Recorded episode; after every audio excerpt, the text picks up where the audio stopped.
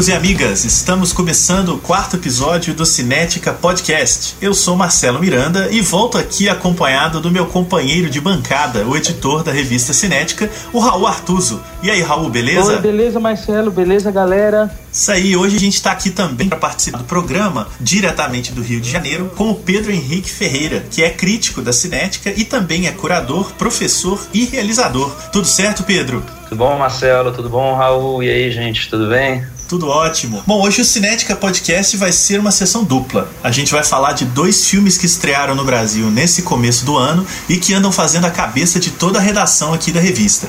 Não tem grandes relações entre eles, a não ser a coincidência de serem dirigidos por dois cineastas nascidos no ano de 1930. Um é A Mula, do Clint Eastwood, e o outro é Imagem e Palavra, do Jean-Luc Godard.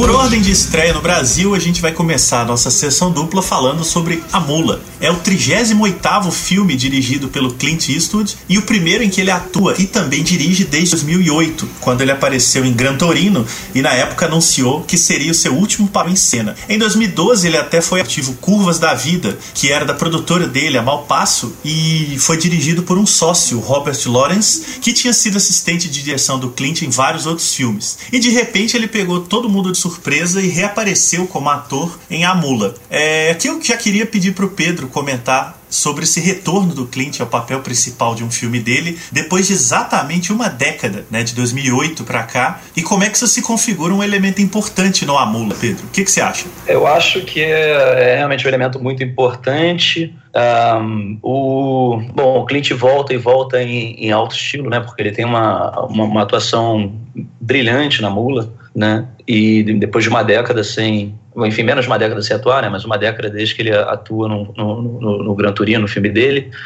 E eu acho que são dois filmes que têm, têm pontos de correlação muito grandes. Eu diria, inclusive, que eu acho que A Mula é um filme, uma espécie de resposta ao Gran Turino, ou uma espécie de continuidade, uh, procura de, de deixar, levar adiante pontos abertos no, no, no Gran Turino. São, enfim, por N, N motivos, né? Assim, mas, em geral, motivos de, de oposição. Né, eu diria que a mula é, é, é, é parecida e ao mesmo tempo oposta, totalmente oposta na maioria das coisas em relação ao Gran Turino. Primeiro, porque a mula é, me parece. Bom, a começar pelo tema, né? São dois filmes sobre carro, ou dois filmes sobre dirigir, ou quer dizer, um, um, um não sobre dirigir, um sobre um carro, outro sobre dirigir, né? Eu acho que isso já diz muito.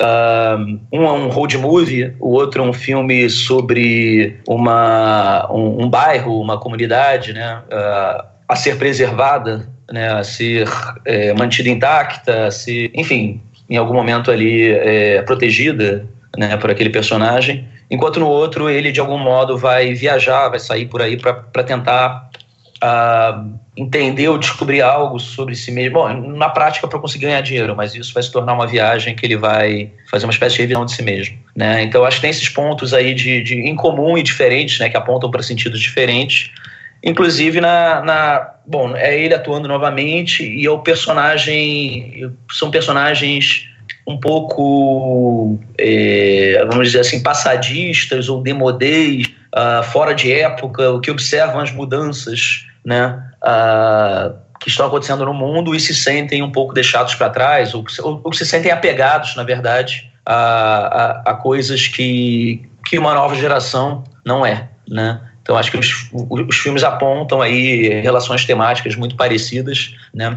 A Mula me parece fazer isso de um modo um pouco mais saudável que o Gran Turino, não dizendo que o Gran Turino, eu acho o Gran Turino também um grande filme, mas eu acho que a Mula ela, ela resolve algumas coisas que pareciam um pouco truncadas no Gran Turino. Eu acho que o que me impressiona muito também de cara no Amula é exatamente essa preclinte como que ele aquele corpo envelhecido, né? Desgastado, cheio de ruga. É, é curioso isso porque no Gran Torino era uma das coisas que a gente mais ficava impactado, né? aqueles closes no rosto dele. E agora, dez anos depois, parece que os vincos aumentaram. Ele tá mais curvado, ele parece se arrastar um pouco. É, eu confesso que nos primeiros 20 minutos eu ficava muito hipnotizado de olhar para ele andando e falando e atuando é, e pensar em toda a história que aquele corpo carrega é, e como aquilo estava servindo a esse filme, né? Um filme do Clint Eastwood em pleno 2018, né? O filme é do ano passado, é, falando meio ali nas arestas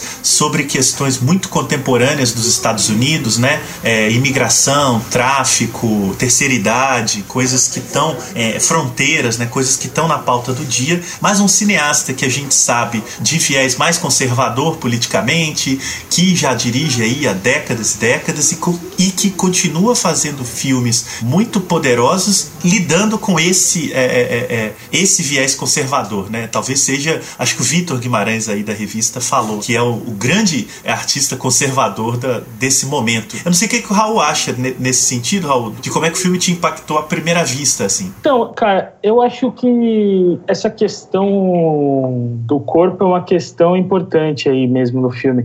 É, especialmente porque me parece um filme que está falando sobre, assim como o Gran Torino, ele, ele me parece falar sobre o, o anacronismo em si, assim, o anacronismo dessa figura, essa figura meio wasp, né, meio homem branco da América profunda, né, porque eh, de outra geração, um sujeito que de uma certa forma não viu ou não vê o mundo se transformando, né? E no Gran Torino, como o Pedro citou, o Gran Torino tem uma relação que é com o bairro que é puramente de conservação e preservação, né? A ideia, a ideia conservadora em si de que a mudança é um, a mudança drástica é um problema, né? E que existem certos valores que têm que ser mantidos.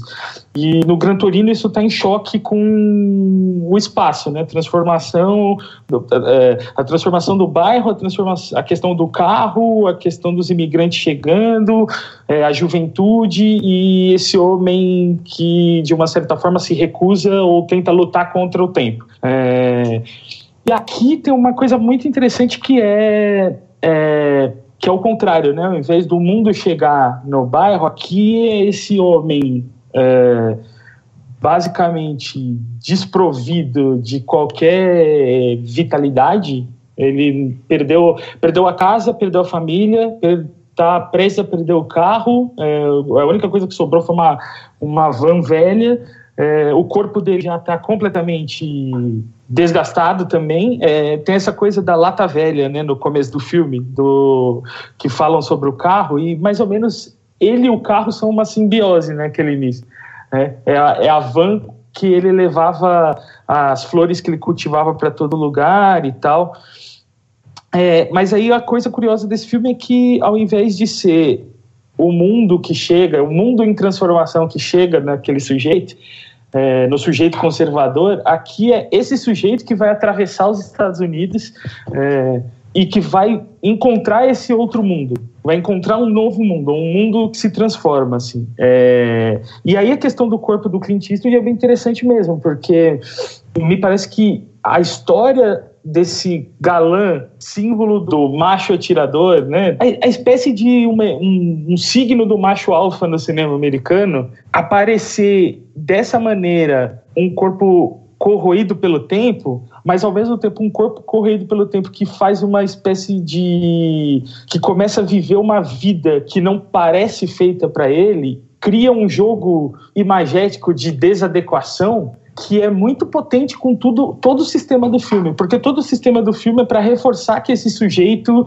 no fim das contas, não pertence, não, não viu a mudança do mundo, não pertence a esse mundo, porque vive achando que a sua potência é, é, é autossuficiente, assim, que, bem, a, felicidade está ligada simplesmente à a, minha satisfação pessoal, assim. Por outro lado, é se você pensar também nessa chave do Clint Eastwood como um, um conservador, o que é uma coisa complicada de se fazer, porque o Clint Eastwood não é simplesmente um conservador, politicamente falando, a gente tem aí, aí uma.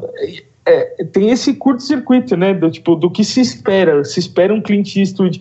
É, essa imagem do Clint Eastwood conservador leva a gente a pensar nele como um cara que vai defender um, um defender o sujeito lá do Gran Torino. E quando você pega o Gran Torino e esse filme, a gente vê outra coisa. A gente vê um cineasta que sabe que o mundo se transformou e que ele é uma figura ultrapassada nesse universo.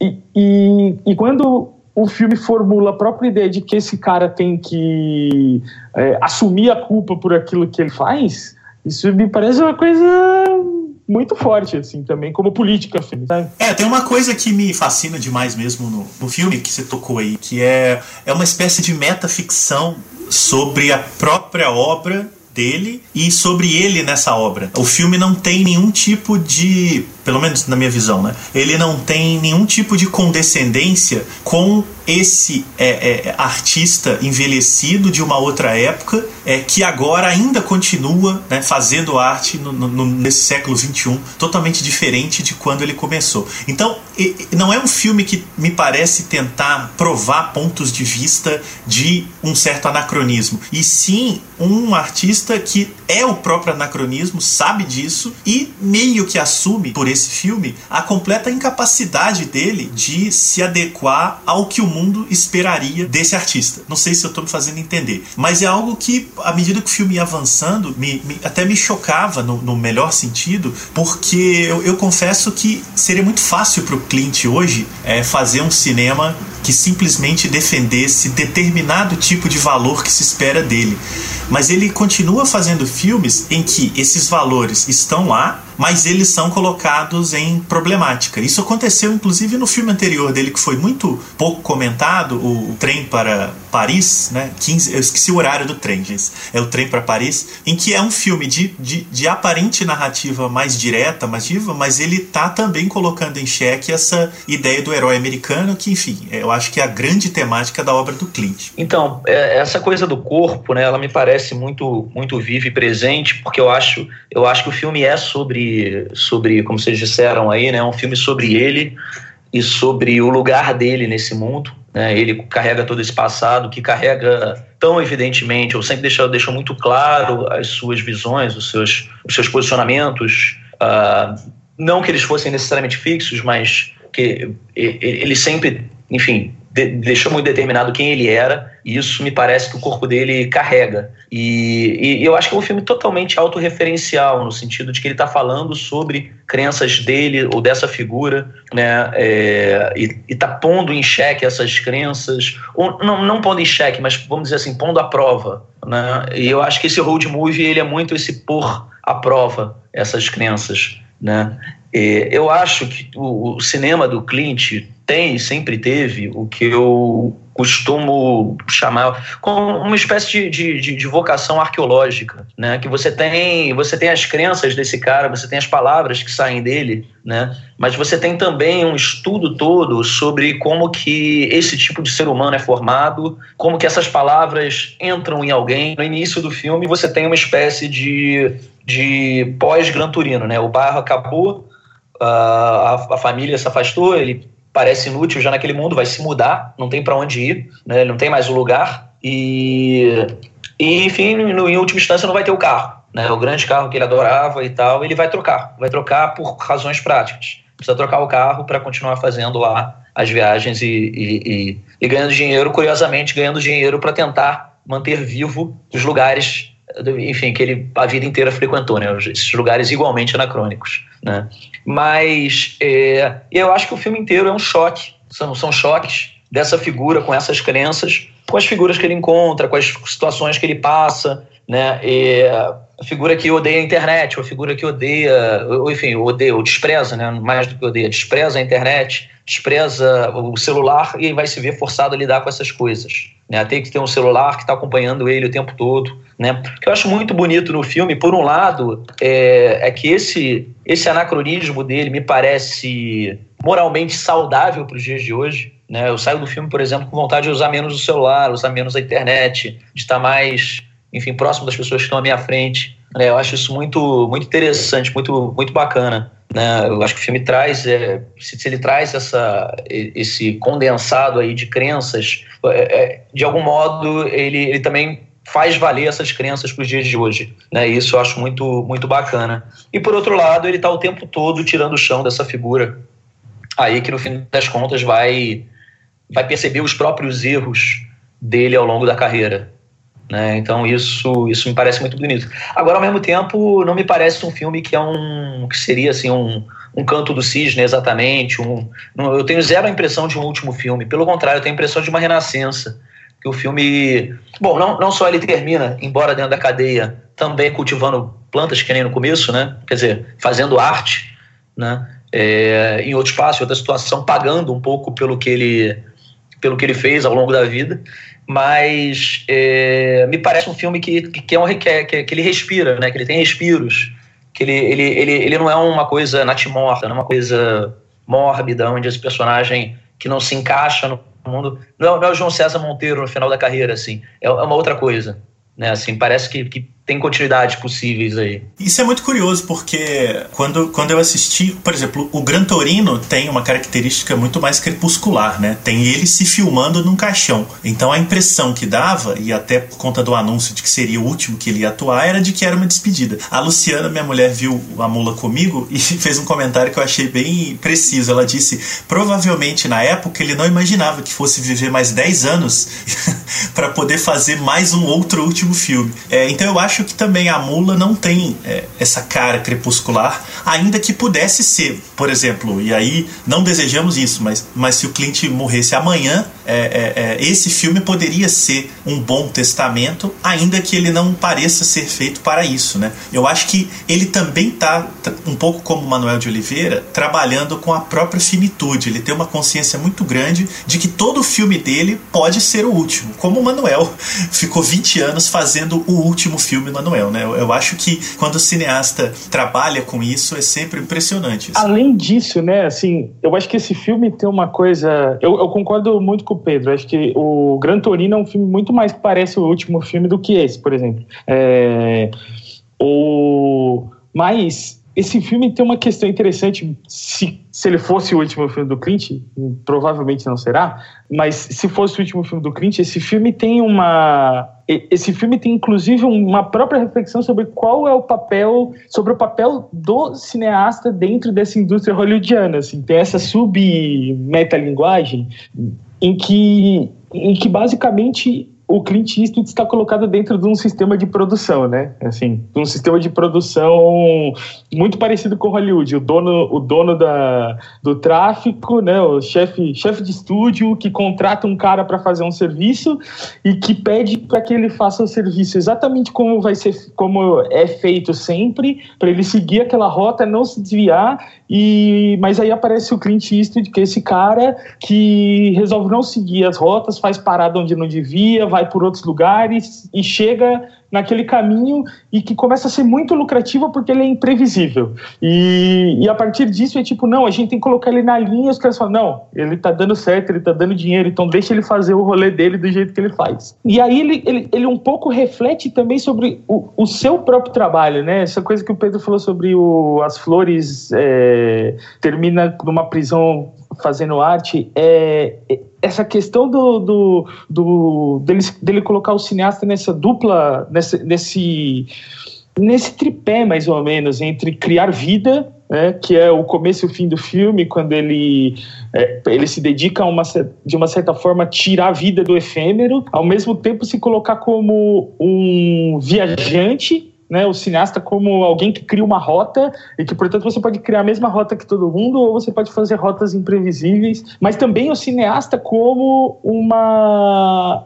uma peça de um sistema perverso de poder. Isso é muito rico. Isso é muito rico como reflexão sobre o, seu próprio papel e ele ter se colocado como protagonista desse filme é uma coisa que acrescenta, acrescenta essa camada metalinguística também sobre o, o que é fazer cinema em Hollywood nesses, nesse, nessa era moderna de Hollywood, né? Assim, é, onde inclusive o chefão do estúdio é substituível simplesmente porque alguém quer, né? Não é como na Hollywood Classic em que os chefões de estúdio eram espécie de, de monumentos que eram imutáveis, né? Assim, é, Hollywood, a associação do cinema como o tráfico de drogas me parece também muito rica aqui, sabe? É, eu não sei o que, que, vocês pensam sobre isso. Eu acho perfeito, e na sua analogia, o primeiro chefão de Hollywood do filme, né, nada menos que o Andy Garcia, né?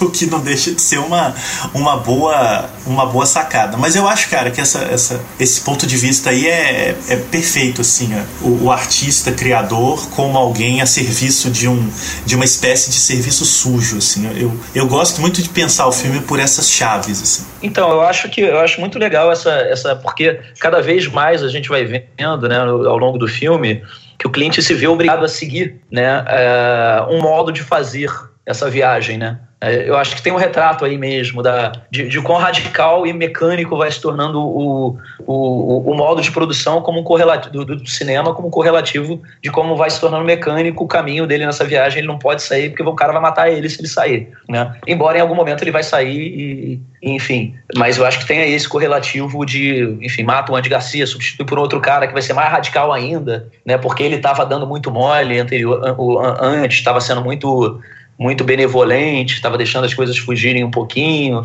né? Quer dizer, ele vai cada vez mais encontrando esses limites, né?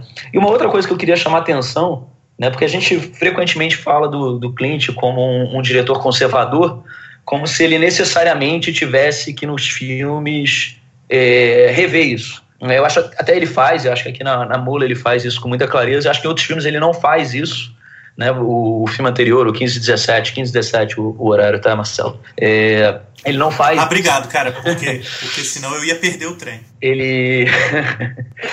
ele não faz isso e. Ou não faz exatamente esse revisionismo, ele faz um estudo, uma espécie de estudo sobre sobre o que, que, é, o que, que é essa figura que vai se construir como um herói e como que ela vai acabar sendo um herói, né? E o que está por trás disso, o que está imbuído disso, a relação com a igreja, a relação com o exército, enfim, os acasos que levam ele a isso, etc, etc. Mas, é, mas sobretudo nas cenas, no modo de encenar do Clint, eu acho muito importante chamar atenção para isso, porque embora às vezes ele é um encenador rápido, né? Ele, as cenas acontecem com alguma velocidade, ele não é um cara que perde muito tempo na, nas dinâmicas da cena, mas é, as coisas estão sempre meio que em aberto, né? E você pode, ele sempre te dá a possibilidade de escolher o lado que você tá ali. Ele, embora você tenha um personagem falando coisas muito definitivas e com muita certeza do que está falando sempre nas cenas, né? É, o lado oposto está sempre colocado, e, e, e, eu acho às vezes até pela radicalidade como essa figura fala as coisas, né?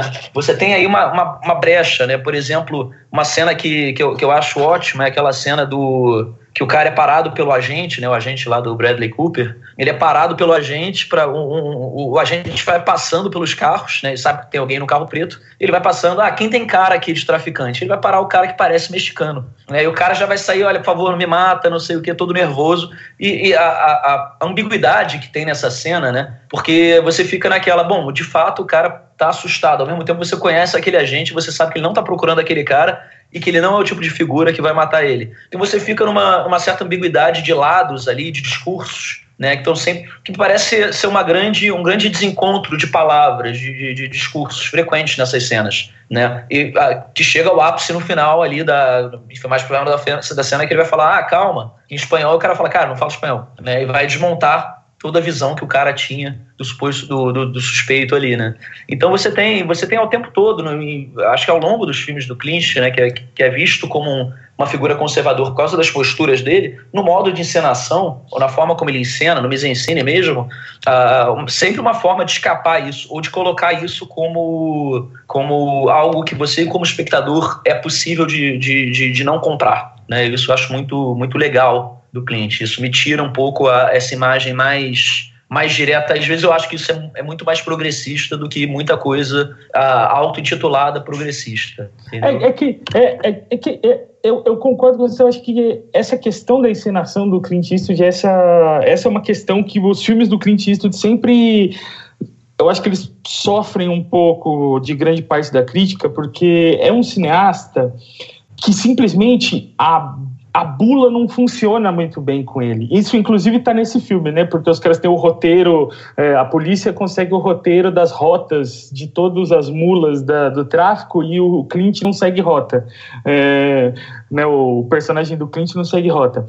Que é, é, é um cineasta que, se você se atém simplesmente ao, ao, ao dito, você perde uma série de coisas que estão acontecendo ali. Esse filme, eu acho, inclusive, eu acho que nesse filme isso é muito claro. Assim, ele nunca foi um cineasta. É, por isso que essa ideia do, do, cineasta conservador pega muito. É difícil com ele, porque ele nunca foi um cineasta que, dentro dos filmes dele, que são um retrato da América, porque você você tem alguns filmes dele que vão para outro lugar, né? Mas quando ele se detém em uma, uma espécie de o retrato da América, o cinema dele não é, não é conservador no, nesse sentido de que não é um filme que defende uma certa, certa América e seus grandes valores como a verdade, mas sim de que coloca esses valores dentro da transformação que está acontecendo no mundo. É, e essa é uma. É, acontecendo no país, assim. É, esse personagem é inteiramente isso, assim. É um personagem que está o tempo inteiro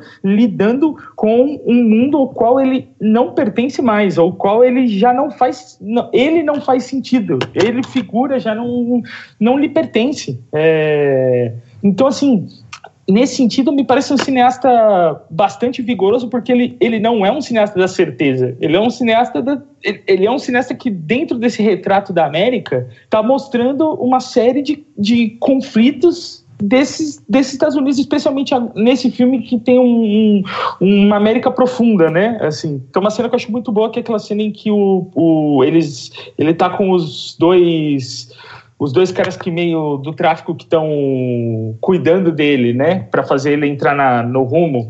E aí eles param num restaurante numa cidade numa daquelas cidadezinhas brancas do meio oeste americano e todo mundo ficou olhando para os dois porque os dois são mexicanos e, to, e aí de repente chega a polícia é, e aí tem uma inversão, né? O Clint Eastwood para conseguir fazer o, eles saírem de boa de lá, fala que os dois estão trabalhando para ele. É, nesse momento, ele está trabalhando exatamente com o jogo que ele trabalha, o jogo de imagem, o que se espera, é, o que se, o que se vê, mas na verdade o que, o que é, né? Os dois são chefes dele, mas ele faz a inversão porque no fim das contas é o que faz o, a, a mise-en-scène da América. Assim. A mise-en-scène da América é esse jogo é, não, esse jogo velado de aparências que no fundo não diz é, não diz nada sobre o novo mundo, né? Assim, sobre transformação, sobre é, o que se constrói a América, quem, quem, América no caso dos Estados Unidos, né? Tipo, eu tô falando da América porque é o que eles falam.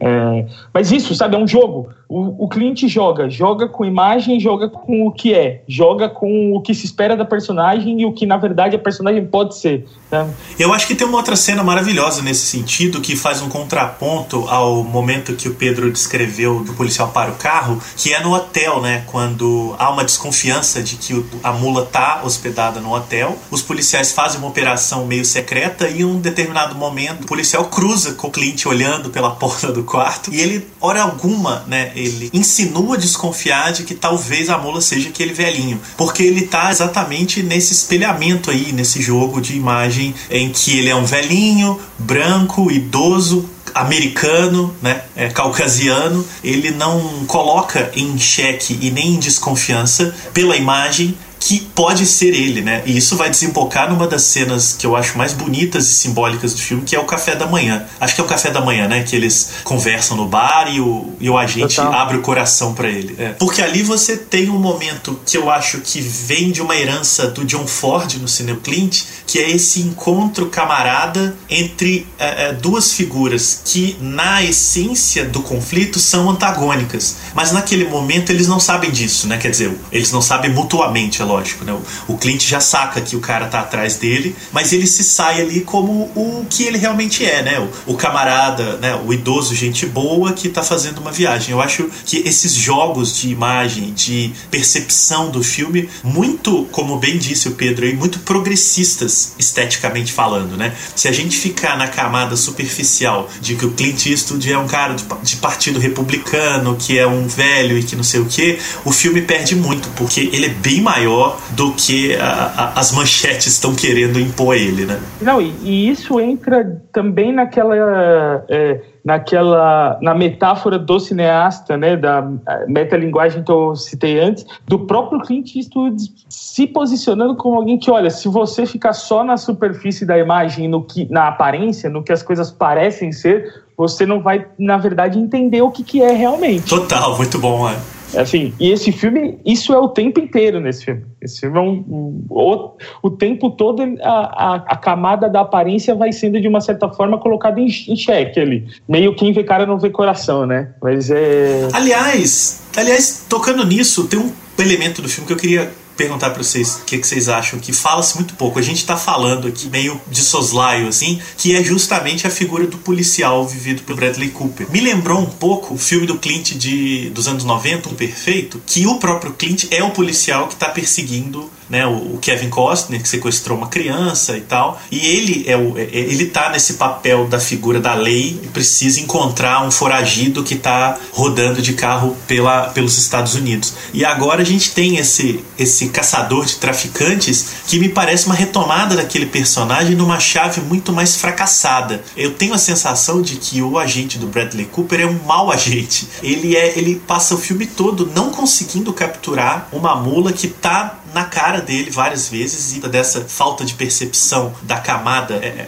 é, da camada para além do superficial não consegue enxergar. E eu acho muito interessante como esse personagem é construído. Pedro, o que, que você achou dele? A gente fala muito Clint, do personagem do Clint, mas me parece que esse agente ele é muito chave na dinâmica do filme. Bom, é, primeiro só, só complementando o que vocês estavam falando ali de modo muito rápido, é, eu realmente acredito que esse filme é um filme sobre essa distância, esse conflito entre a, a representação e a verdade. Né, entre o que o estereótipo, o tipo de imagem que você espera de um mexicano, de um bandido, é, de um policial, de um velho, de um negro, de uma, um motoqueiro, que acaba sendo uma, uma, uma lésbica motoqueira, né? O, e, e, o que, que de fato as coisas são, né? O, como que essas, esses estereótipos, essas representações vão sendo desconstruídas, né? Eu concordo com vocês, acho que o filme, a minha leitura do filme é muito por aí, né?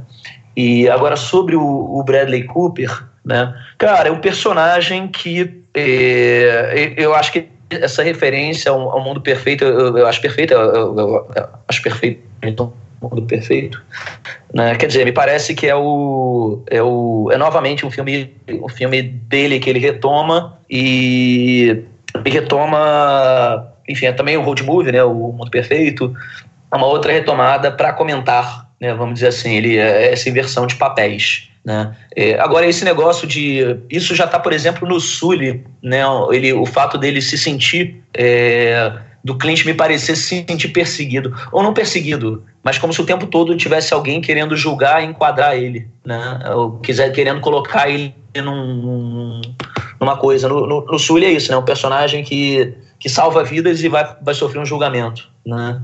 É um filme que eu gosto bastante também. Um filme também dele passou um pouco batido aqui no Brasil não foi muito comentado. Mas é, é um, um dos meus favoritos da década aí também, dele, né? Uhum, é, um, é, um, é, não, é um filme ótimo. E aí é um filme que, que ele coloca, parece que ele coloca com, com clareza certas. É, olha, se eu cometi erros na vida, foi por pressa.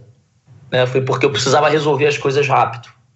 Né? Que eu acho que de algum modo tá, isso é, é uma espécie de essencialidade do Clint, assim, né? É você lidar com problemas sociais, lidar com o problema da imagem, tentar discutir e comentar o, o seu país, que é algo que o Clint faz ao longo da vida inteira, praticamente, né? Isso é algo que às vezes você não tem tempo o suficiente para fazer. Você faz da forma como dá para fazer, né? Você faz meio que você toma decisões imediatas, o tempo os personagens do Clint tomam decisões imediatas, às vezes decisões erradas, né? fazem escolhas erradas na vida porque não tem muito. porque a vida vai passando. A vida não tá, não tá te esperando, né? Eu acho que esse personagem do, do, do Bradley Cooper, só para voltar a ele, ele é um personagem que ele não tem atenção a isso. Ele, é uma, ele, ele representa um cara mais jovem, ele representa uma espécie de cliente mais jovem, vamos dizer assim, né? É, e, e o cara com quem o próprio cliente mais velho pode comentar e falar, cara, larga isso, sai dessa deixa de ser essa figura, entendeu? Vamos dizer assim. Talvez ele represente essa figura do próprio Clint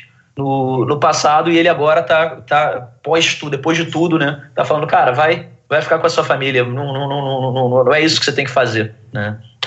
Então eu acho muito interessante esse. Não à toa são os personagens que mais têm identificação, porque com o o mexicano, a, amigo dele, embora ele crie uma amizade, né? O mexicano que em princípio odeia ele, depois vai ter, eles vão ter uma relação de mínima cumplicidade ali em algum momento. O cara não ouve ele quando ele tenta explicar isso para ele, né? Quer dizer, então acho que tem uma, uma tríade, tríade aí do Clint com o Bradley Cooper e com o, o jovem traficante lá que é totalmente rígido, totalmente as coisas fazem assim, não sei o que, funcionam assim, né? E, e ele vai tentar dar esse, jogar esse, esse mesmo papo para ele e falar, cara, sai dessa, você não gosta de estar tá fazendo o que você está fazendo e não vai colar, né? Com o Bradley Cooper parece que cola mais, parece que tem uma relação de, talvez porque ele represente muito mais o, esse cliente de antigamente.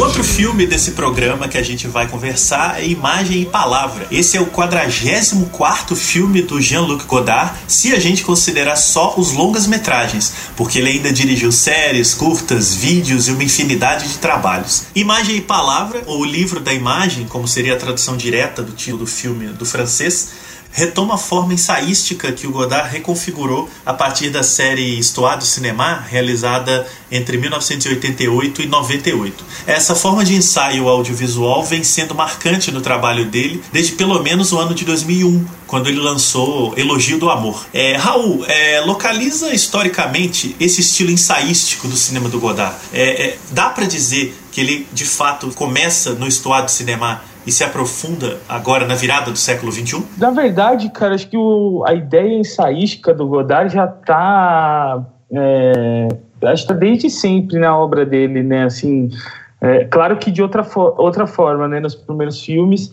mas, por exemplo, o, Duas ou Três Coisas que eu sei dela tem diversos momentos, é, tem um específico é, que ele faz para o filme para basicamente fazer um, um, ensaio sobre a natureza da imagem, é, natureza da imagem em si.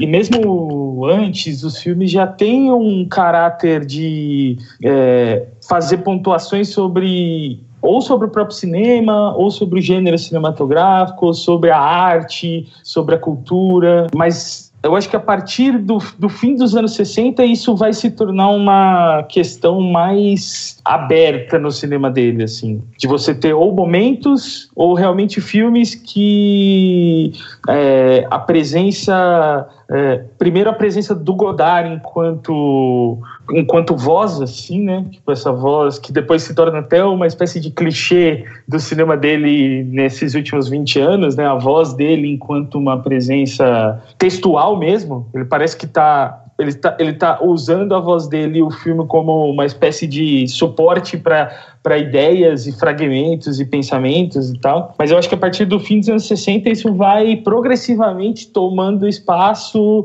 no cinema dele até se tornar uma, um braço é, um braço mais, mais potente, assim, é, inclusive com, com as ideias que ele teve a partir dos anos do fim dos anos 70, né, de por exemplo, fazer roteiros visuais dos filmes e alguns desses roteiros se tornarem públicos e, e, e serem incorporados à obra dele, ou ainda é, entrevistas e coletivas de imprensa que ele deu nos últimos 40 anos, que são uma espécie de desdobramento da obra dele, que também de alguma forma é, são, são ensaios sobre o mundo. É, é, fico pensando muito sobre a última entrevista coletiva é, desse filme no Festival de Cannes, em que o Godard não foi, mas fez por, por videoconferência num celular e cada um dos jornalistas que ia fazer uma pergunta tinha que levantar e ir até o, a frente do celular que ficava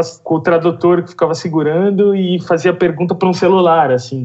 Enquanto que, como que isso desarticula aquele sistema que foi, né, aquele dispositivo que foi criado, que é o dispositivo da entrevista coletiva num grande festival de cinema, e como o Godard ali, de uma certa forma, está fazendo uma, uma, uma espécie de reflexão sobre isso também, né, numa, numa entrevista coletiva. Então, assim, esse aspecto da obra do Godard em que ela sai da forma é, filme de ficção e começa a se desdobrar em outros caminhos, como o roteiro visual, o vídeo ensaio, é, é, essas coletivas e tudo mais, isso é, é uma, uma polifonia que vai com mais força a partir dos anos 70 e tal, mas que eu acho que já estava gestada no início da carreira dele. É, eu concordo com o Raul em relação a isso. Eu acho, eu acho inclusive que o, que o Godard ele nunca mudou rigorosamente o cinema dele, embora ele tenha várias fases aparentemente diferentes. Né? Eu acho que tem coisas que estão desde sempre presentes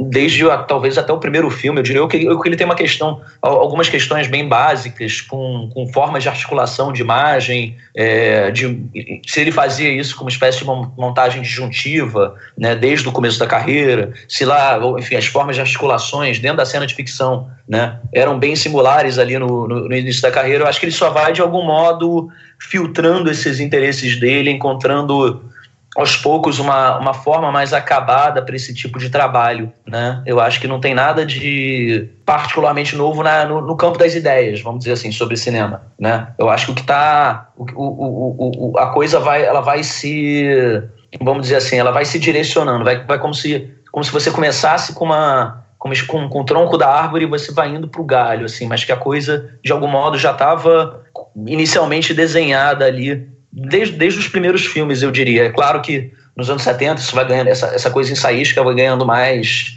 cada vez mais predominância, nos anos 80 e nos anos 90, enfim, aí com história do cinema e, e em diante, isso se torna basicamente o, a essencialidade do cinema dele, né? Vamos dizer assim. Pois é, eu concordo também com o que vocês estão falando e eu acho que o que muda muito na relação desse ensaio godardiano é, é a política do tempo, né? O Godard ele está sempre respondendo à política do seu próprio tempo, né? Se nos anos 60, 70, 80 ele faz aqueles filmes, ele está estimulado pelo que está acontecendo no mundo, tanto macro quanto micro politicamente e pela tecnologia é muito curioso que os filmes dele, é, à medida que o que a tecnologia evolui, os filmes dele vão utilizando tecnologias involuídas, né? É, então ele começa a usar vídeos de celular muito mal acabados, ele começa a trabalhar com falhas de som, é, mesmo num filme em 3D, como foi o caso do último trabalho anterior, né? O Adeus à Linguagem, ele também utiliza essa, né, essa master tecnologia que é o 3D para poder colocar em cena imagens muito visualmente ruins, né? Então essas inversões me parecem também comentários muito pertinentes dele, né, de um, que é um provocador, né, ou sempre foi, sobre também o mundo que a gente que a gente vive. No caso do Imagem e Palavra, ele abre mão completamente, não é a primeira vez que ele faz isso, mas ele abre mão completamente de qualquer tipo de dramaturgia é, de atores, né. No, no Adeus à Linguagem ainda tinha ali algumas filmagens com mise-en-scène, né, não necessariamente a mise-en-scène que, por exemplo, do Clint Eastwood, mas pessoas encenando, né? Nesse daí, ele, pra, salvo engano, ele só se utiliza de imagens já captadas, ou por ele mesmo, né? Ele usa muita coisa de filmes dele, ou é, coisas que pelo jeito ele encontra na internet, ele recebe, eu não sei como é que é o método de trabalho. Mas também me chamou muita atenção como o ensaio desse filme remonta um pouco ao história de cinema dele reapropriar e reconfigurar o sentido dessas imagens, colocando elas em choque. Então, você falou uma coisa que eu acho que é, é uma. É, talvez a coisa que mais me chama a atenção nesse filme, né? É assim. É, ao contrário do História Cinema, que se a gente pensar bem na época, para você pensar em vídeo e televisão, né, que é para onde muito daquilo foi destinado, você, a qualidade a qualidade do digital era muito pior, né? A qualidade, a resolução é outro, tá em outro lugar. É, e hoje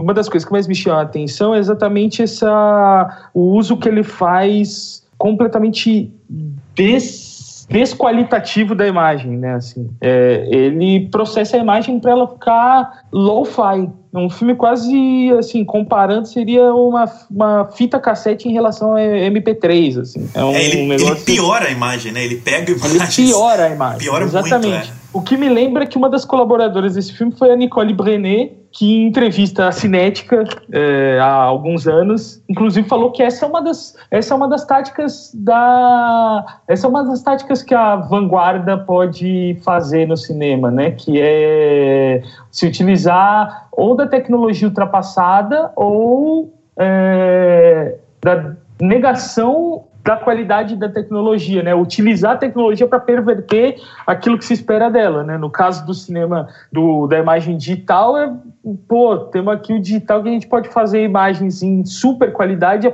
de maneira barata. Mas ao invés disso, né, a gente vai pegar essa imagem de qualidade e vai reduzir a qualidade dela a um, a um ponto em que o defeito se torna estética, né? É, então, nesse sentido, me parece um... um essa, essa, é uma coisa que saltou muito, assim, né? É, especialmente porque o filme começa com a ideia da mão, né? De que o filme vai ser feito com as mãos e de que coisas que são produzidas. E, e o filme começa com aquela imagem do Da Vinci do dedo, né? E esse dedo reverbera ao longo do filme, o dedo é é digital. É...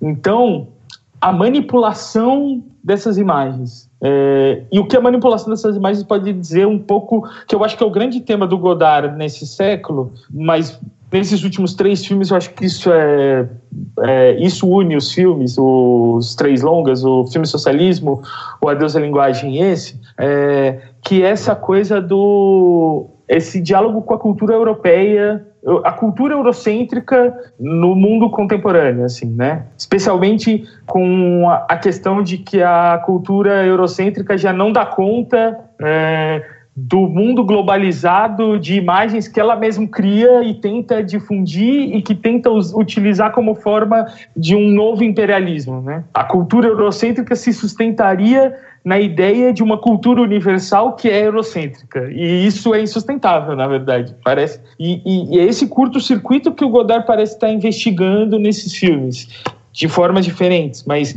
é, e esse filme me parece central, assim, é, porque em um dado momento ele é um filme sobre representação, né? Quando ele começa a falar sobre o, imagens do Oriente Médio, do, do que seria o um mundo não ocidental, né? Assim, ou imediatamente um mundo não ocidental que, que é, é muito conflituoso com o Ocidente, é, o filme começa a falar sobre representação e, e, e fazendo a ideia de representação como violência, é, que já estava antes um pouco no filme. Então acho que essa é uma chave para a gente tentar chegar no filme e, e investigá-lo. Pegando lá do que vocês estavam comentando antes, né? Do, do, manusear a imagem, né? Acho que tem um momento aí do filme que, que o Godard, é, o que uma das coisas que o Godard fala, ou pelo menos uma das coisas que ficou traduzida dentre as várias coisas que ele fala, né? É, é, que a arte, as coisas só viram arte depois de que elas perdem o uso. Que me, me, me lembrou algo por aí, né? É, algo que tinha alguma. É, que as tecnologias, né? Elas, quando elas perdem o uso, se tornam um tanto anacrônicas. Aí elas, de fato, se tornam objetos de manuse, manuseamento artístico, etc. Né, que me lembrou muito o, o, o que o Elsasser vem pensando sobre, sobre essa relação do uso do surgimento de uma tecnologia, do, de, de quando surge uma outra tecnologia que a substitui, essa tecnologia anterior se torna é, ferramenta ou começam -se a ter usos artísticos dela. Né? Essa espécie de, de vocação quase é, eternamente anacronista dos, do, do, do, do, das ferramentas artísticas. Né? E aí isso, isso me parece reverberar de algum modo nessa que é muito curioso, né? Eu acho que é óbvio, é uma provocação do Godard, ele é sempre né, essa figura provocadora, muito mais do que alguém te, te dizendo alguma coisa muito claramente, né? É, mas essa inicial das mãos mexendo, é, ou, e diversas vezes aparece no filme, né? Mão mexendo em película, quando você sabe que você está vendo um filme digital, né? Mas é uma tentativa de, de, de igualar essas coisas aí. Bom, agora, então acho que esse retroceder em relação ao digital, baixar a qualidade do digital, né, é, essa inter, essas intervenções muito mais diretas na imagem. Ele já fez isso em outros filmes, mas ele faz de forma muito mais direta mesmo a intervenção sobre a imagem e que de algum modo constitui aí o grosso do filme, né? É, me parece ter esse sentido de um pouco esse sentido, né, de dar um passo atrás para poder fazer um uso artístico, vamos dizer assim. E a outra coisa que você começou a falar é, é e, e, isso curiosamente, né, a gente chega aí a, a pontos que Godard e Clint Eastwood têm em comum, né, figuras totalmente diferentes, com relações totalmente diferentes, inclusive esses pontos, mas essa questão da representação e da desconstrução da representação, que me parece algo que pautou a carreira do Godard inteira também. É óbvio, enfim, formas diferentes aqui, né? E, é, mas é essa vontade de, ou, ou eu diria, de, de, mostrar que uma imagem é uma imagem, ou, ou, essa constante vontade de mostrar que uma imagem é uma imagem, e que isso produz resultados muito práticos na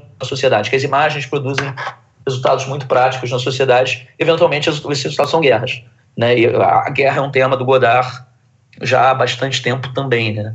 algo ao, ao, qual ele sempre volta. Né? E aí essa coisa de que a representação é uma violência, eu acho que ela é, é perpassada um pouco pela ideia de que ela é, é, de um lado uma violência à coisa, né, que se torna uma coisa em si, né, que se torna um, um referencial em si. Ao se tornar um referencial em si, uma imagem em si, né, é, ela tem a sua própria genealogia, ela tem a sua própria relação com outras imagens, ela tem o seu próprio histórico, a sua própria forma de, de operar. Né? E por isso acho que o livro da imagens, na verdade, significa também muito esse ambiente no qual o Godard meio que, que flana, que é um universo de imagens. Né? Não é o universo do, do, do, da realidade da representação, mas da própria representação. Né? E o que, que essa representação produz no mundo. É, eu, eu gosto muito também de como ele, a partir disso aí que o Pedro está falando, coloca em choque as imagens, né? E, e ele tenta transmitir uma certa ideia, ou pelo menos uma sensação, eu acho que é bem mais justo, é uma sensação de que elas fazem parte do mesmo tipo de natureza. Então ele mostra alguns filmes de ficção, né, com cenas de batalha, cenas de guerra, e insere organicamente ali alguma filmagem é, de um conflito real, né? E na nossa cabeça, nesse choque das imagens, a gente tende a ver, a, a, a fazer o processo mental de passar de uma imagem para outra como se fizesse parte do mesmo, ali do mesmo momento, da mesma, da mesma ambientação, né? Eu, por várias vezes durante o filme, eu vi ele duas vezes e nas duas eu tinha a, esse incômodo, né? O incômodo de provocação dele, né? De, de me, me perceber é, é, achando uma imagem de ficção tão ou mais chocante do que uma imagem real. E aí, como é que isso se dá, né? É, como é que isso é possível? Justamente porque ele coloca essas imagens em conflito e reconfigura. Tem um pouco a ver também com o que o Raul falou, de que é, são imagens que estão aí, que ele capta e que ele captura, coloca é, é em perspectiva para provocar em que medida a fruição delas também, também, causa, também causa perturbação. Eu acho que o palavra, o imagem-palavra é muito sobre isso também, sobre como fruir as imagens que ele reorganiza a partir da realidade, da ficção, do cinema, da, do dário, né, da, da, do, do filme caseiro e principalmente, eu acho que nesse filme isso é muito forte, dessa deterioração da imagem. Eu acho que mais, eu acho que mais do que a fruição, é, eu acho que a, a, fruição é uma coisa que está no, no horizonte dos filmes dele recentes, mas tem um aspecto que é, os filmes do Godard, é, eu acho que o história, desde o História do Cinema, não, sem contar o História do Cinema, mas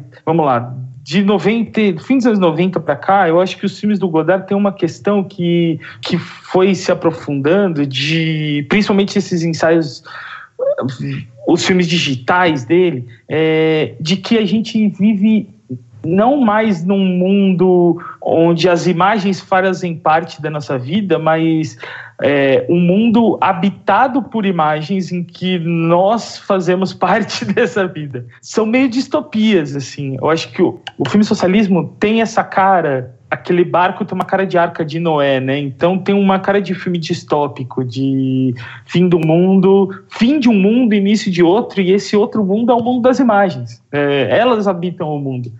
e as provocações que ele faz em relação a isso, especialmente é, especialmente em como as imagens, é, exatamente dessa questão da fruição, de como elas se tornam quase indistintas, assim.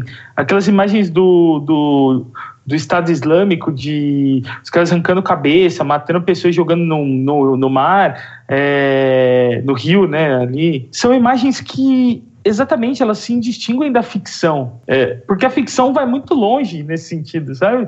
É, as cenas de guerra são. É, e eu acho que essa, essa é a provocação com relação à violência da representação, porque ela, ela, ela tem tornado todo esse campo de imagens, especialmente quando é uma imagem sobre o outro, é, é, elas têm tornado tudo isso ficcional, elas têm. Elas, é, é a, a, imagem tornou todas as nossas preocupações políticas em ficção, num certo sentido, assim, é, em linguagem em modo de representação. E, e, e, eu acho que a radicalidade mais do a radicalidade do adeus à linguagem é exatamente em, em pensar o quanto que esse conjunto de representações e imagens que o mundo contemporâneo tem produzido, na verdade, na verdade causam a não comunicação, né? Assim, é, esse, o, o, o imagem palavra termina com uma uma frase que é, né, a, a, a, é, a, língua nunca será linguagem. São filmes, na verdade, sobre comunicação, né? Sobre exatamente o quanto que toda essa... É distopia, né? Não, não, não há possibilidade de entendimento enquanto a representação não for entendida. E esse me parece um, um jogo interessante de se pensar, né? Os filmes os filmes dele um pouco estão falando sobre como a gente, a gente não entende a natureza da representação e o que é a representação, porque a gente só se preocupa com a produção da imagem.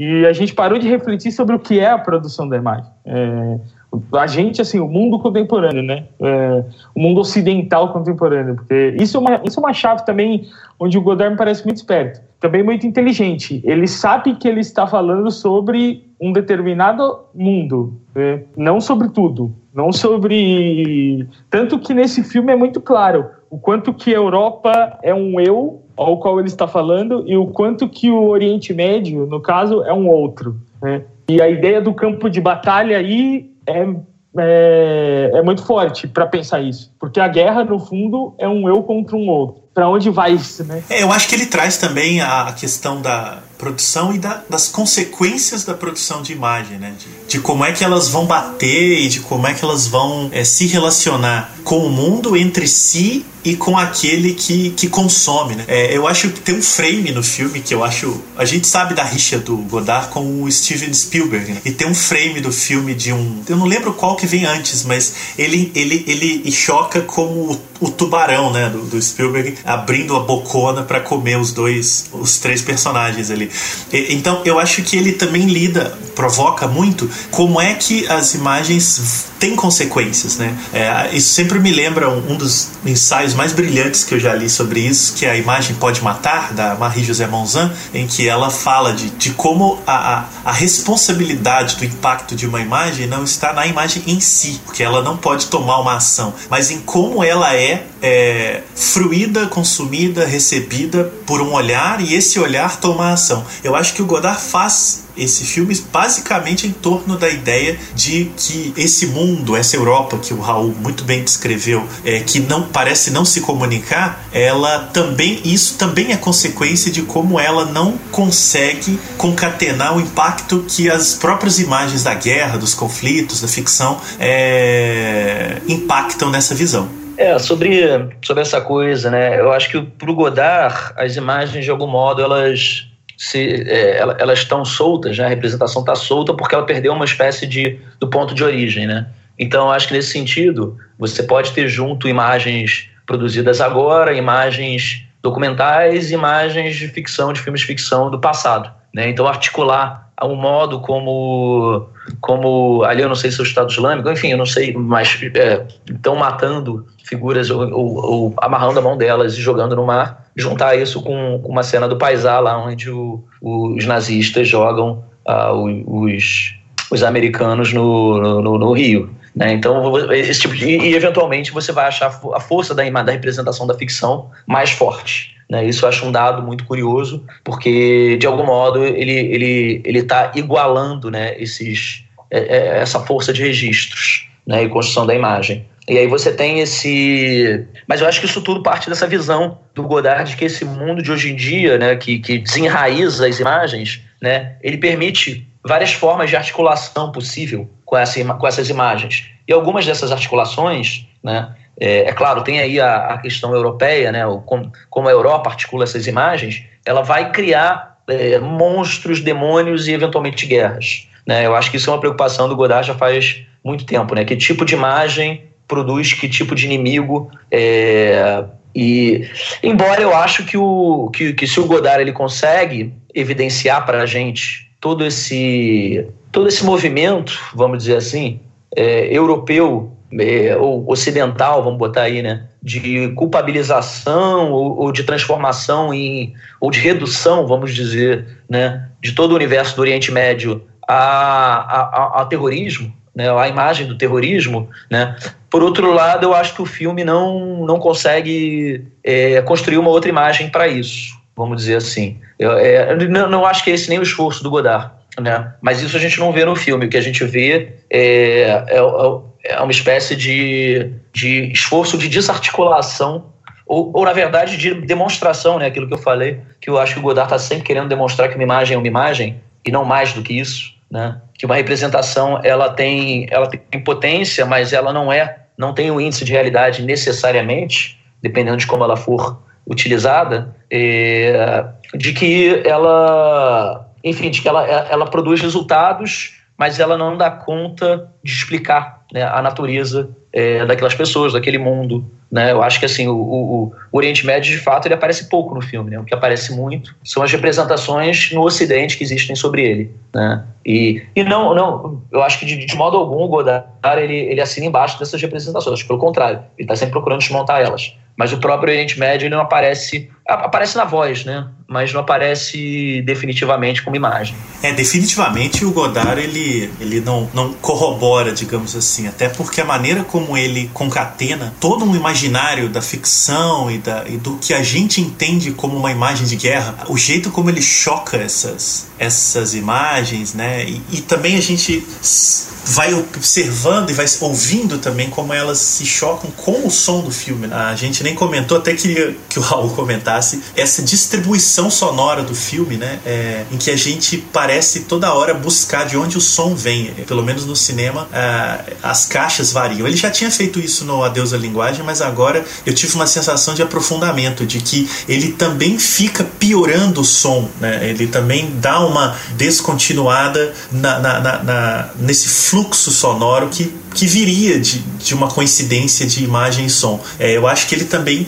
usa a provocação e, e essa, essa antitecnologia para incomodar na relação que a gente tem com que, com que se escuta ou não se escuta do filme. É, eu, é, ele trabalha ele trabalha de um jeito porque bem o som no cinema e na sala de cinema ele, é, ele é trabalhado de maneira é, a que sempre tenha som é, reconhecível vindo de um lugar reconhecível, né? Assim, então, por exemplo, a voz vai vir sempre da tela, porque voz na lateral da sala é alguém que não está na tela é, e a lateral da sala é, ela é só um lugar de preenchimento, ela é ambiente, né? É, então não tem voz. A outra coisa é que assim a tela então, assim, o Godard vai jogar com isso. Ele já fez isso no Adeus à Linguagem, é, que ele vai jogar, por exemplo, com, com a intensidade da voz, né? Tem momentos que a voz está muito baixinha, você quase não consegue ouvir, e aí tem a legenda lá e você só percebe que tem um sonzinho por causa da legenda. Tem momentos em que a, é, você tem uma voz vindo de uma lateral da sala ou do fundo da sala. Então, assim, ele vai trabalhar com isso também, mas curiosamente eu, eu acho o trabalho de som desse filme menos radical do que o Adeus à Linguagem. Eu acho que o do Adeus à Linguagem, o, o Adeus à Linguagem é muito mais é, com não só com a distribuição dos sons ao redor da sala, mas também com a qualidade do som A qualidade do som lá é muito mais o, é, o defeito e o, a, a, o ruído e como isso é distribuído e, e, é muito mais agressivo do que aqui onde a imagem está falando sobre essa agressividade. Assim. Acho que o som, é, o som nesse, nesse filme é muito mais é, o trabalho principalmente da qualidade do som e do o modo de audição ele é muito mais de chamar sua atenção para a percepção é, fazer você prestar atenção nisso é, do que necessariamente trabalhar com uma agressividade como no, no Adeus à Linguagem, onde isso é central. Assim. O som é uma o som é uma porrada em você no outro filme. Então nesse sentido eu acho um filme, eu acho como um todo eu acho esse filme menos menos arriscado do que o Adeus à Linguagem. Acho um filme um pouco mais um pouco mais controlado, é, assim, um pouco mais Godard sabe o que está fazendo, aqui já fez isso muitas vezes e tal. Então assim, e no som isso para mim é muito claro. No som eu acho um filme um pouco menos um, um pouco menos saidinho assim.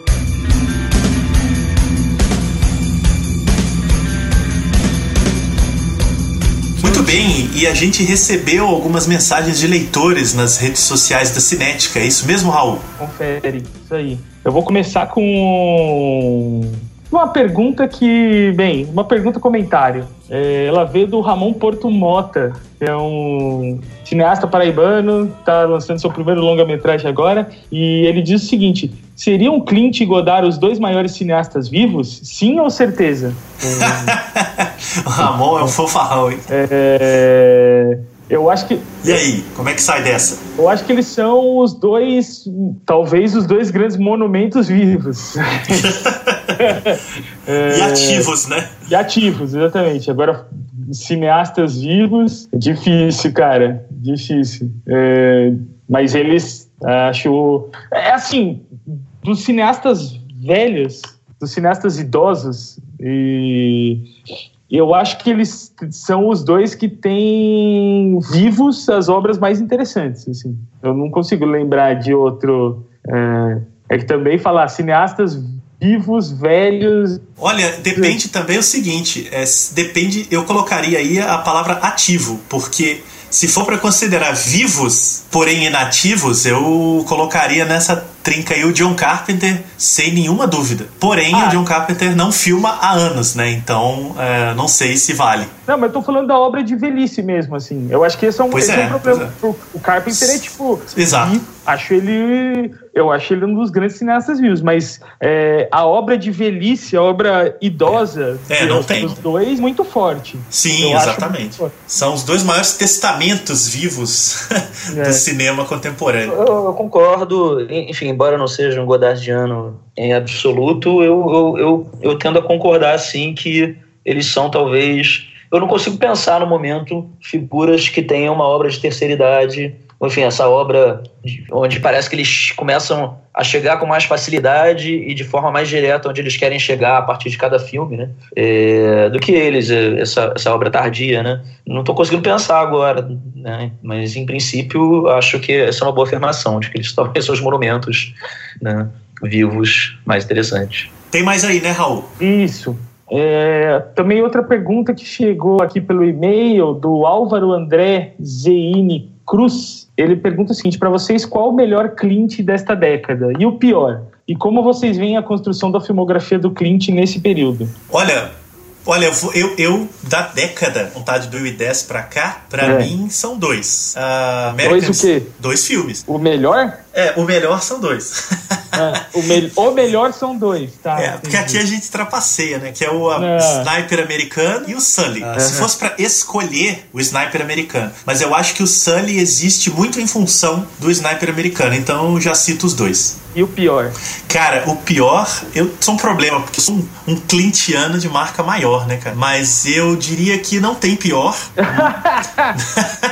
Mas, se fosse para dizer, ah, é, é, é, qual filme que te empolgou menos, eu acho que seria muito difícil, cara.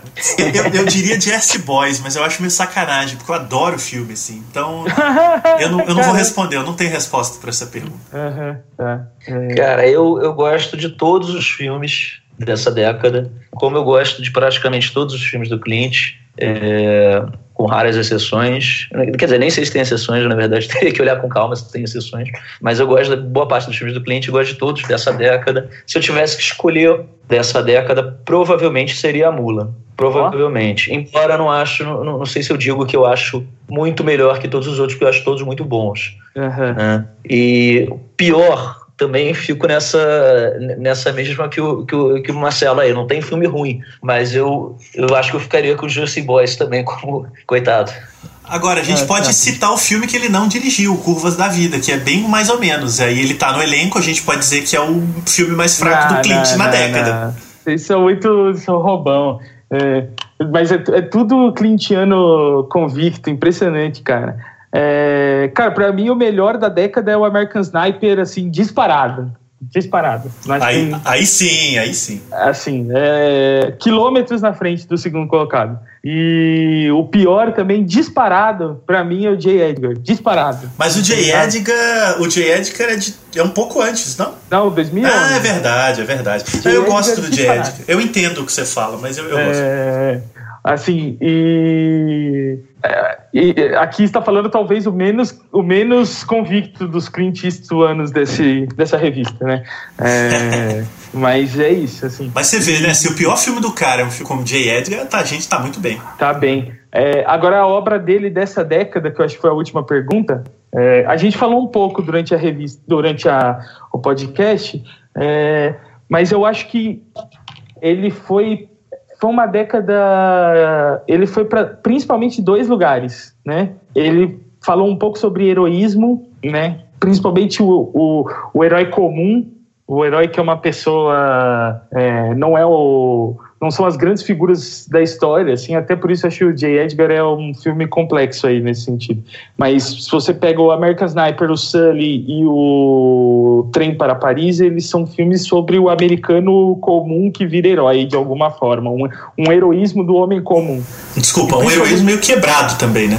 Não, então, principalmente os modos de representação desse heroísmo, né? Porque, é, de fato, são heroísmos onde o herói, na verdade, é maltratado. O herói não é visto como um herói incondicional, né? Eles são tem uma crise aí do hero... o crise do valor heroísmo, né? O que que é esse valor? O Invictus é... entra nessa também, né? Ah, que o Invictus é é 2009, mas, né? É, é 2009, é. da outra década. Mas eu mas, acho que é, é, Eu acho que isso começa a ser plantado com força na, também na década passada no A Conquista da Honra, né? Mas, sim, sim, mas vai ganhar esse escopo é, que, o, que o Raul falou do ordinário, né? É, acho que na década dos 2010. E aí, uma coisa que eu acho que é, isso sempre foi latente nos filmes do Clint Eastwood, mas nessa década eu acho, hum, eu acho mais forte mesmo é essa coisa, é o, é essa, é o, seria o retrato dos Estados Unidos, um retrato a contrapelo dos Estados Unidos. Assim, que aí é onde eu acho que é a Mula é o, é o filme síntese, né? Isso eu diria que vem do Menina de Ouro, sabe? É uma coisa assim, os Estados Unidos mudou enquanto nação, o que une essa nação são certos valores que estão em crise e, bem, o que é esse mundo em crise? É, é, então, e isso é o filme dele dos anos. Isso é a obra dele dos anos 2000 para cá. Assim, é, é uma corrente forte. É, inclusive a questão do heroísmo, eu acho que talvez seja um braço que vem daí, sabe? É, eu não sei. Vocês, eu só quero saber o que, que você acha que é o melhor filme da carreira inteira do cara. Ah, o melhor da carreira? Ah, o melhor Isso da carreira. Isso é sacanagem. Não, é o Pontos de Madison também, é muito Olha fácil. Olha aí, eu não acho nada fácil, cara. Eu acho que eu citaria não, é, é, vários é assim, melhores. É que não é por quilômetros. É, é. muito difícil a resposta. Mas é assim, o meu preferido é Pontos de, Pontos de. Acho, acho um baita filme, acho tipo um filme que, que precisa ser revisitado, porque ele, ele, ele não sei, e, e, é um filme muito é, bem, bem, sei lá, eu acho, eu acho quase o filme, é quase o filme perfeito dele. É o meu favorito do tipo, pessoalmente, sobre Meninos e Lobos. Mas eu acho que o filme em que ele mais foi no cerne das coisas ainda é o clichê Os Imperdoáveis. Esse é bem, bem fera. Cara, ele fez em sequência Os Imperdoáveis, O Mundo Perfeito e Pontos de Madison, em sequência. Assim. Isso é um absurdo. Isso é um absurdo. É, então, eu acho que os anos 90 dele é uma parada, cara. É uma é. parada, assim. Tem nada. É. Eu, o meu predileto por pura predileção, se é que eu poderia falar isso, é o True Crime. Nem sei se chega a ser o predileto, mas é um filme que eu tenho uma relação é. forte com. No Brasil e, é um crime verdadeiro. Midnight, tem o, antes tem o Midnight, o In the Garden of Good and Evil, né? O e esqueci agora o título em português, Jardim. Não, isso meia mesmo, meia-noite. Bem do mal. Isso, é a tradução isso, é bem, bem da letra. É. Aí o Absolute Power, que é um filme esquisito Esse é pra demais, caramba. mas é demais. Não, é ótimo, é ótimo. E aí, essa tríade, né? Esses três. Então, os anos 90 dele eu acho muito impressionante. É um absurdo. Não dá, cara. Se a gente continuar, eu falo dele a vida toda. Então, vamos adiante. Mas temos uma última pergunta aí, né, Raul? E não é sobre o Clint nem sobre o Godard. Não. É uma pergunta que veio do Twitter, é, do Carlos Potiguar. Ele pergunta: estão com boas expectativas para Era uma Vez em Hollywood? E o que acham do cinema do Tarantino em geral? Tá aí praticamente uma pauta, né? é, como a do Scorsese. A é, exatamente. Cada programa um, um, um, ouvinte vem com uma armadilha pra gente. Olha, eu não vi o trailer, tá? É, o trailer bombou aí semana passada do Era uma Vez em Hollywood. Eu não vi, então eu falo de alguém que não viu o trailer. Eu tenho a mesma expectativa que eu tenho de todos os filmes do Tarantino nos últimos 10 anos. É... Não sei o que esperar. Isso é bom muitas vezes e também é ruim. Uh, porque é um cineasta que ainda me interessa muito. É... Eu acho que ele tem diferenciações fortes em relação ao cinema americano médio, mas eu acho que ele também sofre um pouco de certo excesso de, de certezas é, do que ele está construindo. E isso às vezes atrapalha um pouco a própria concepção dos filmes. Não sei se faz algum sentido, mas ao mesmo tempo em que eu gosto muito de ver os filmes, eles também me incomodam em muitos aspectos. Então eu tenho uma relação bastante ambígua com esse Tarantino século XXI. É, eu tenho a mesma expectativa que eu tenho com qualquer filme do Tarantino desde 87, que é nenhuma. Eu posso ser bem direto que eu não gosto. muito Tarantino. boa, nenhuma é muito boa. É, não, não gosto, assim. É, assisti vários por, por me forçar a assistir. Por obrigação não, não crítica. sou dos maiores fãs. É. Eu acho que eu vou falar aquilo que mais ou menos vocês falaram. Eu estou esperando. Uh, a minha expectativa é a mesma dos filmes do Tarantino. Acho que desde o Kill Bill, que é. que é. Ih, vai dar merda. E aí, algumas vezes não deu. Por exemplo, Death Proof e Inglourious Bastards. É, Django Unchained acho que deu. deu ruim. E o último filme dele, cara, o último filme dele, eu confesso, era o filme que eu tava menos esperando, assim. Eu fui, de todos os filmes de Tarantino que eu fui ver no cinema, era o que eu tava com a pior expectativa. Os Oito Odiados. Os Oito Odiados. Os Oito Odiados. E eu acho o, o filme muito bom. É um filme muito bom. É, o problema é que, assim, Tarantino, especificamente nesse caso, acho que o, o, o Tarantino ingressou numa coisa de se meter com elementos da história dos Estados Unidos, é, que é algo que, assim, sob uma perspectiva de um cara formado inteiramente na cinefilia, né? Então, você tem coisas como, por exemplo, o Inglourious Bastards, que é claramente um exercício de, de cinéfilo sobre a Segunda Guerra, assim, tipo, nesse sentido de o que eu entendo de história é o que os filmes me disseram. É, e que aí você acaba caindo numa fantasia muito atraente, muito forte, e o filme, eu acho, a ideia do texto no filme é muito potente e tem sido uma coisa que mudou no Tarantino do Inglourious Basterds para cá. Eu acho que o texto deixou de ser simplesmente uma um amor pelo próprio texto e passou a ser um trabalho realmente quase sobre teatralidade, assim. É, texto na mise-en-scène.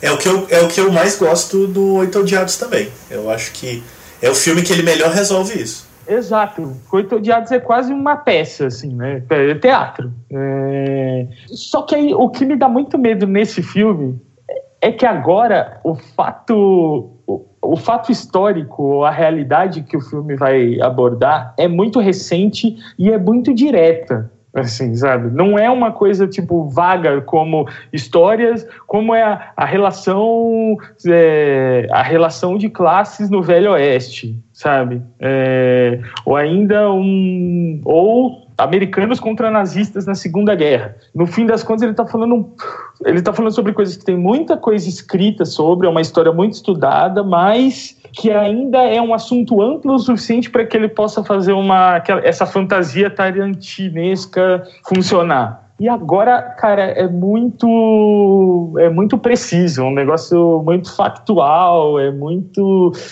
é, ao mesmo tempo é contemporâneo, sabe, entre aspas, assim, é, tipo, faz 40 anos que isso aconteceu, é tipo, é, me dá um pouco de aflição de para onde que esse filme vai, assim, o que que num tema muito delicado, né? Assim. Raul, esse sem nenhuma dúvida é o filme do Tarantino que mais vai ao encontro do que você disse. Ih, vai dar merda, porque é. cara, as pessoas, várias delas estão vivas, né? O, o, Charles Manson morreu há pouco tempo, o Polanski que era casado com a Sharon Tate tá aí respondendo a, a crimes até hoje, enfim, tá tudo aí. Esse filme aí, ele promete ser uma pequena bomba atômica, especialmente nos tempos de hoje, em que se está muito atento à questão da representação, da história, de, de verdades mentiras, o que às vezes é um problema, às vezes não. Mas eu acho que é um filme que vai, vai dar uma boa causada. Se vai ser bom ou não, a gente vai ter que esperar. Pro Pedro, pelo jeito, já não é bom, tá tudo certo.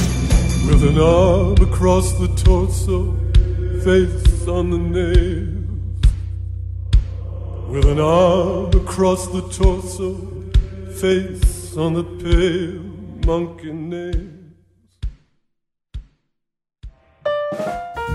E é isso aí, a gente vai chegando ao nosso quadro Coisa Maneira, em que a gente rapidinho dá algumas dicas é, do que a gente acha legal e que pode compartilhar aí com os ouvintes. Hoje eu vou começar, vou indicar um livro que é, não é um livro muito pouco óbvio, na verdade ele é bem conhecido, que é o Drácula do Bram Stoker, mas eu quero indicar especificamente uma edição, uma edição recente que saiu pela Dark Side Books, que é uma edição celebratória do romance do Bram Stoker, é, que traz vários textos inéditos é, que complementam a experiência do livro. É, é, um dos meus romances de terror favoritos, eu gosto muito do, do livro e, e, e, essa edição ela é legal porque ela traz um conto inédito do Stoker, em que ele revisita o personagem, e vários textos de apoio que contextualizam é, o autor na época em que ele escreveu, que né, foi nos anos de 1890, é, a relação do personagem com a cultura. Né, a gente sabe que o Drácula ganhou vida própria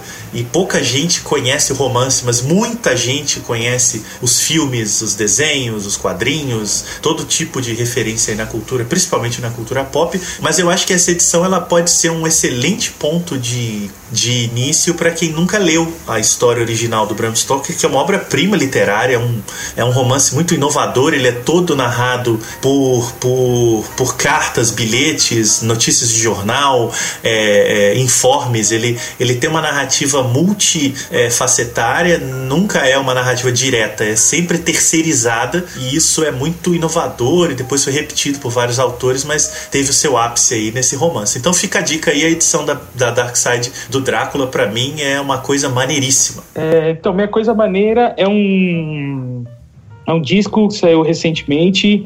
É, o disco chama Drama, do Tantão e os Fitas. É, é um disco que se encontra na internet, está no, tá também no, no Spotify e tal. Eu acho muito interessante a proposta estética aqui do, do Tantão de fazer uma espécie de música de pista, mas muito agressiva, é, meio distópica. E eu acho uma chave muito interessante, não só para música, mas inclusive para o cinema, para a cultura brasileira, aqui de se pensar como lidar com a crise e com formas de representação que não caiam simplesmente num purismo cultural nacional e também na na sedução universal do mercado, assim, de tipo. É, então que, que se reflita também em forma, formas de vanguarda, agressão e, e,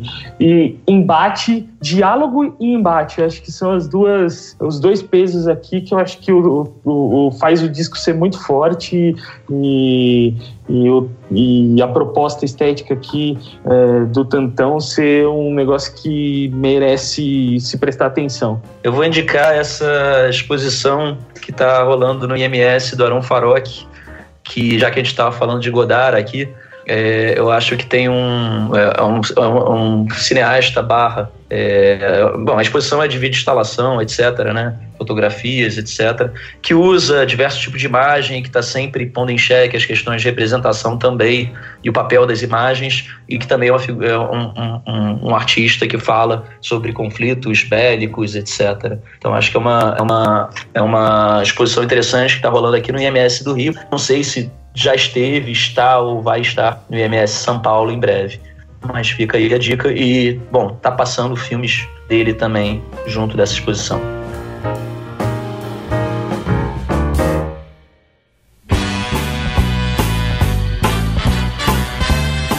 E é isso aí, a gente vai chegando ao final do quarto episódio do Cinética Podcast. É, a gente tá nas redes sociais. Raul, manda os informes. É, então a gente está nas redes sociais, no Twitter é, e no Instagram como Revista Cinética. É, a gente tem também a página do Facebook, quem quiser seguir a gente e ficar sabendo das novidades tem por lá também. É só procurar Revista Cinética no Facebook. É, o, a nossa página do Letterboxd também, né? letterboxd.com/barra Revista Cinética. E quem quiser escrever com dicas, com sugestões, com perguntas no e-mail, é só escrever para editoriacinética.gmail.com. É, todos esses canais estão abertos aí para quem quiser entrar em contato. Legal, e eu também divulgo aqui o meu Twitter, quem quiser conversar sobre filmes e outras coisas de cultura, Marcelo Miranda 1. Tá lá no Twitter e eu também deixo uns comentários de filme no Letterbox, a conta é o Marcelo Miranda, e é claro, na revista aí Cinética, www.revistacinética.com.br, tem texto de todo mundo lá. E você, Pedro, valeu aí pela participação, foi ótimo bate-papo. Valeu, foi ótimo, gente. Obrigado, Marcelo. Obrigado, Raul, pelo convite também. É, e obrigado a todo mundo aí que está ouvindo a gente. Lembrando que tem um texto do Pedro Henrique sobre a mula aí na Cinética, vai estar tá linkado no post do episódio, então essa discussão continua lá ou continua aqui, como for da preferência. E os seus contatos, Raul, como é que te acha? Eu sou no Twitter e no Letterbox é Raula com dois L's. E é isso aí. Legal, gente. Então, muito obrigado a todo mundo e até o próximo Cinética Podcast.